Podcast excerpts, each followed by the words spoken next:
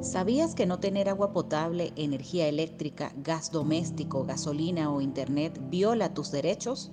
En Venezuela padecemos una crisis de los servicios públicos. Desde tu comunidad puedes organizarte y exigir la calidad de vida que establecen la Constitución y las normativas internacionales.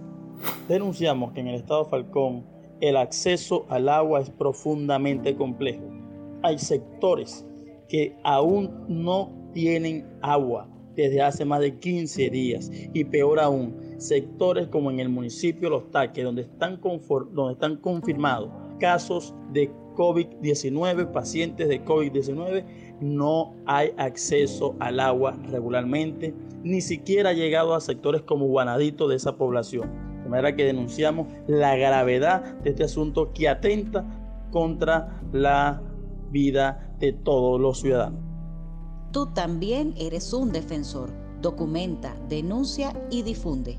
Funda redes construyendo tejido social.